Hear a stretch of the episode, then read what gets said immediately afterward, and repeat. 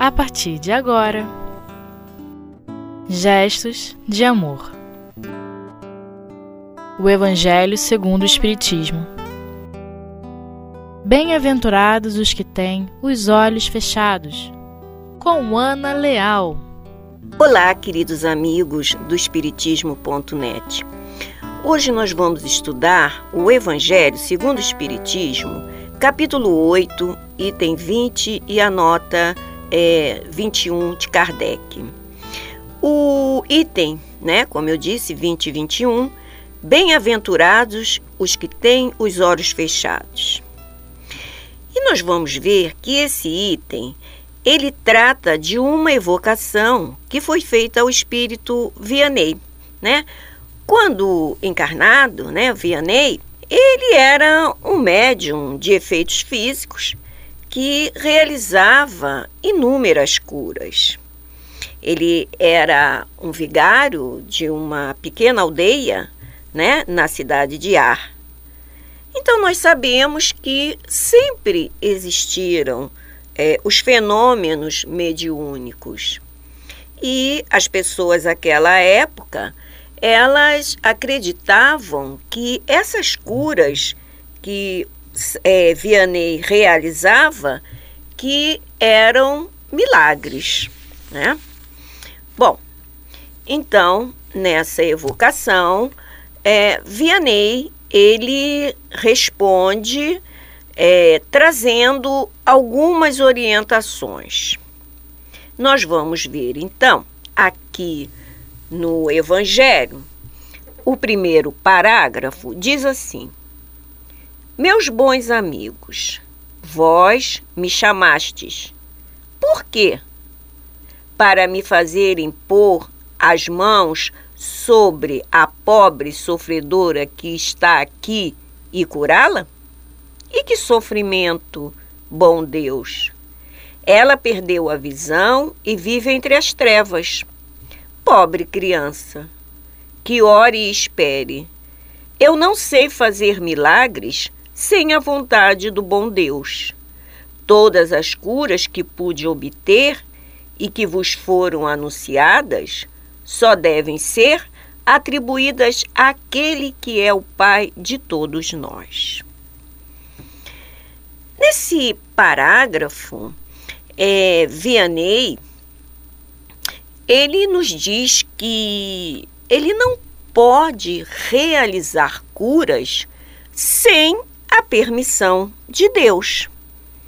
Então, independentemente se somos ou não médium curador, as curas só irão ocorrer mediante a vontade de Deus. Então, tudo tem que passar pelo crivo de Deus. É a lei, não tem como. É, toda dor, ela tem um objetivo. Ninguém sente dor só por sentir. Em toda dor existe um aprendizado, né? Por mais dolorida que ela seja. A dor é uma tremenda professora que nos alavanca o progresso a nossa visão acerca de Deus ainda é muito incipiente e que no nosso modo de ver são de sabores, ou seja, de sabores de ordem física, é, de sabores de ordem moral, na realidade são aprendizados. E esses aprendizados nos farão crescer, nos farão amadurecer, nos farão desenvolver os nossos sentimentos no campo do bem. Então, observamos que a vida não é sofrimento, é purificação da alma para os que sabem aproveitá-la.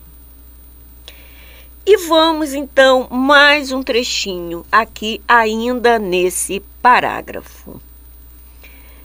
Em vossas aflições, portanto, olhai sempre o céu e dizei do fundo do vosso coração: Meu Pai, curai-me, mas fazei com que minha alma enferma seja curada antes das enfermidades do meu corpo, que minha carne seja castigada, se necessário, para que minha alma se eleve até vós com a pureza que tinha quando a criastes. É, nós vemos então que um médium que se propõe a ajudar, ele não sabe a história daquele espírito que está sofrendo, né? Então, nem sempre é possível a cura. E nós sabemos também que o médium, ele é um veículo, ele é um intermediário. Mas nós temos é, um outro aspecto aqui a considerar. Ou seja, nós temos a contabilidade humana e a contabilidade divina. Aqui na Terra, quando falamos em contabilidade, logo pensamos em débito e crédito. Para que a gente possa adquirir alguma coisa, é preciso ter. Se não tiver, não tem como adquirir. Já na contabilidade divina, funciona diferente. Para que a pessoa tenha algo, ela precisa primeiro dar. Quando ela dá, então ela adquire mérito e aumenta o seu crédito. Então, para que haja cura, dentre outros fatores, né? Precisamos ter méritos, créditos na nossa conta de espírito imortal. E precisamos lembrar também da questão da reeducação do espírito, que normalmente nós denominamos de resgate. É, como espíritos imortais, é, nós, nos, nós nos equivocamos muitas vezes, nós utilizamos mal os benefícios que a providência divina nos dá, né? E aí nós precisamos o quê? Refazer. Refazer esses erros, né? Esses equívocos. Então, por isso, a gente precisa se reeducar. Quando Vianney nos fala, meu pai, curai-me, mas fazei com que minha alma enferma seja curada antes das enfermidades do meu corpo. Sabemos que o nosso espírito é que está doente. Então, o espírito passa para os perispírito essa doença, que por sua vez passa para o corpo físico. Agora, nós precisamos lembrar, como diz o nosso irmão Baltazar, que o perispírito não fica doente, ele não está doente. O que nesse caso acontece é que há uma ponte, ou seja, o espírito, o perispírito vai servir de ponte entre o espírito e o corpo, né? E de acordo com o que o nosso companheiro coloca, Vianney, nós precisamos mudar o nosso comportamento, a nossa maneira de pensar, os nossos sentimentos, enfim, fazer a nossa reforma íntima e trabalhar no bem. Então, amigos, agora nós vamos fazer um intervalinho. Daqui a pouco nós voltamos.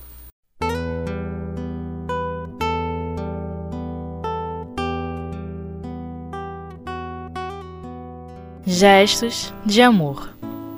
O Evangelho segundo o Espiritismo. Olá, amigos, estamos de volta.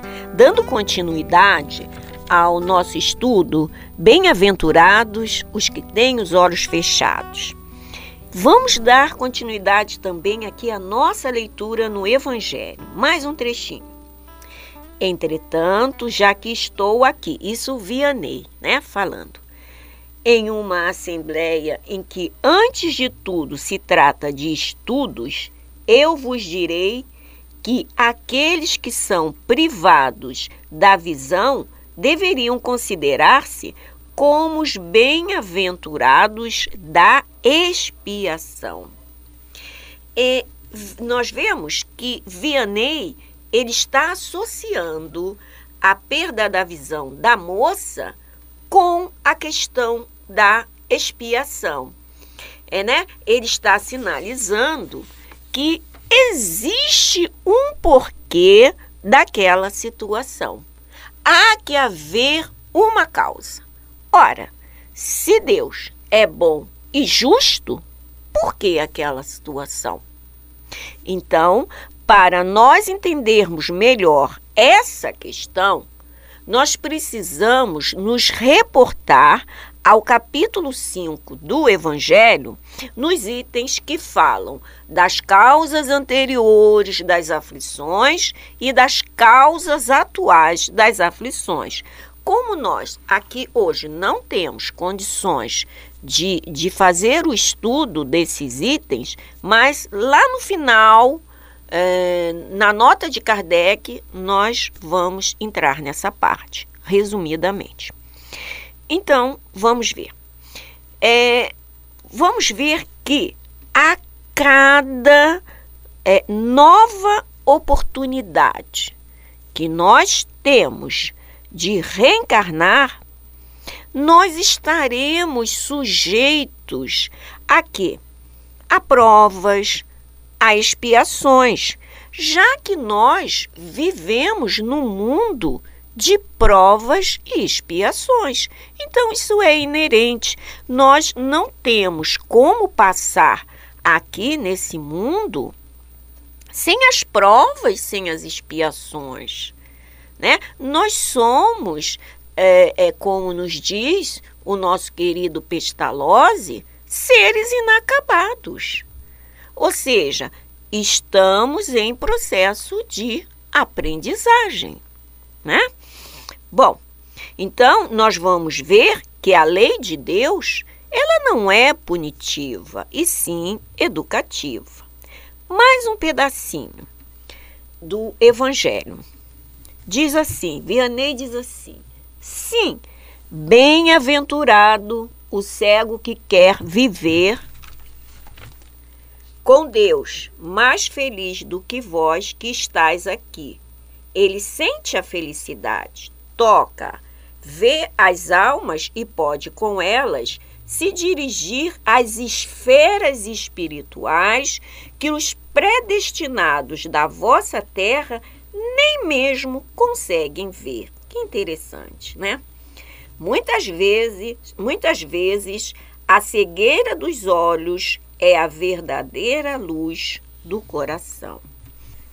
Vianney nos passa que muitas vezes aquela pessoa que não consegue enxergar com os olhos materiais, ela vai conseguir é, ampliar a visão espiritual. Mas tem um detalhe: é, essa pessoa ela não é uma pessoa revoltada. Ela aceita aquela condição em que ela momentaneamente está passando. Ah, isso facilita bastante. Então, voltando, como ela consegue né, ampliar a visão espiritual, porque justamente não é, é justamente porque não estão distraídos essas pessoas com a visão mundana. Existe toda uma visão interior, né? Então vocês sabiam que tem países, Japão e outros, em que é, as pessoas cegas elas trabalham na contabilidade de uma empresa. Por quê? Como elas não têm a visão, elas ficam com a concentração 100%, porque se elas tivessem a visão, elas iriam conseguir se distrair. Olha para um lado, olha para o outro. Então, é, não tendo a visão, a atenção fica só focada naquilo em que eles estão fazendo. No caso, a pessoa cega. É interessante, né? Bom, e agora nós vamos ver a questão aqui da nota de Kardec, que coloca assim: Quem matou pela espada, morrerá pela espada. Palavras que podem ser traduzidas assim: Sempre se é punido naquilo em que se pecou. Portanto, se alguém sofre pela perda da visão, é porque a visão foi para ele um motivo de queda. Talvez também tenha sido a causa da perda da visão de uma outra pessoa. Talvez alguém tenha se tornado cego pelo excesso de trabalho que ele lhe impôs, ou em consequência de maus tratamentos, de falta de cuidado e etc então sofre agora a pena de talião. Em seu arrependimento, ele mesmo pôde escolher essa expiação, aplicando a si mesmo estas palavras de Jesus: Se o vosso olho é motivo de escândalo, arrancai-o. Então, vemos que às vezes a questão realmente é de uma é, é, é, aflição, uma causa anterior, né? Em outras encarnações. E para finalizar, com relação ao que o nosso Kardec passou, nós vamos ver o seguinte: que todo efeito tem uma causa. Então, Deus nos permite errar para que um dia venhamos a acertar, mas conscientes de que precisávamos nos consertar através de nossas próprias experiências. E o mais interessante, quer na Terra ou quer em qualquer outro planeta do universo. Então, a misericórdia divina sempre, sempre nos dá oportunidade de nós nos transformarmos, né? De nós nos redimirmos, né? Então, que possamos nos instruir, como diz o Espírito, né? Instruir. Então a gente precisa sempre estarmos em contato com o Evangelho, com a doutrina, para que nós possamos, através do conhecimento, nos modificarmos moralmente. Muita paz.